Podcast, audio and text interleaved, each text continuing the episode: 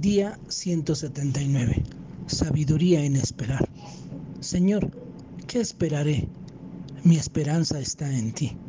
Salmo 39, 7. Esperar en Dios puede ser difícil, porque el tiempo es muy importante en nuestras vidas. Como criaturas con principio y fin, podemos encontrar frustrantes y hasta dolorosos los días que pasan.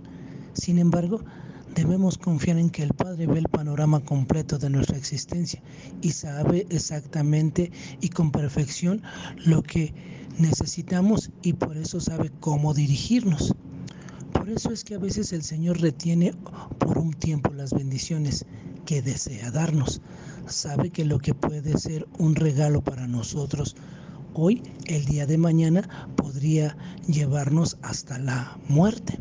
Por eso él obra a tiempo y en las circunstancias que elige a fin de prepararnos para lo que quiere darnos. Su demora no es un rechazo, simplemente es el deseo del Padre de proteger a sus hijos. Por tanto, mientras espera en Dios, alimente su relación con Él para que pueda saber la dirección que le da. Además, confíe en el juicio del Señor. Él sabe mucho más respecto a los deseos que usted tiene. Así que obedézcale si trata de hacer que algo suceda apartado de Dios, se dirige al desastre. No olvide que Dios camina activamente con usted e incluso cuando retiene una respuesta a sus oraciones en esa búsqueda del mejor interés para su vida.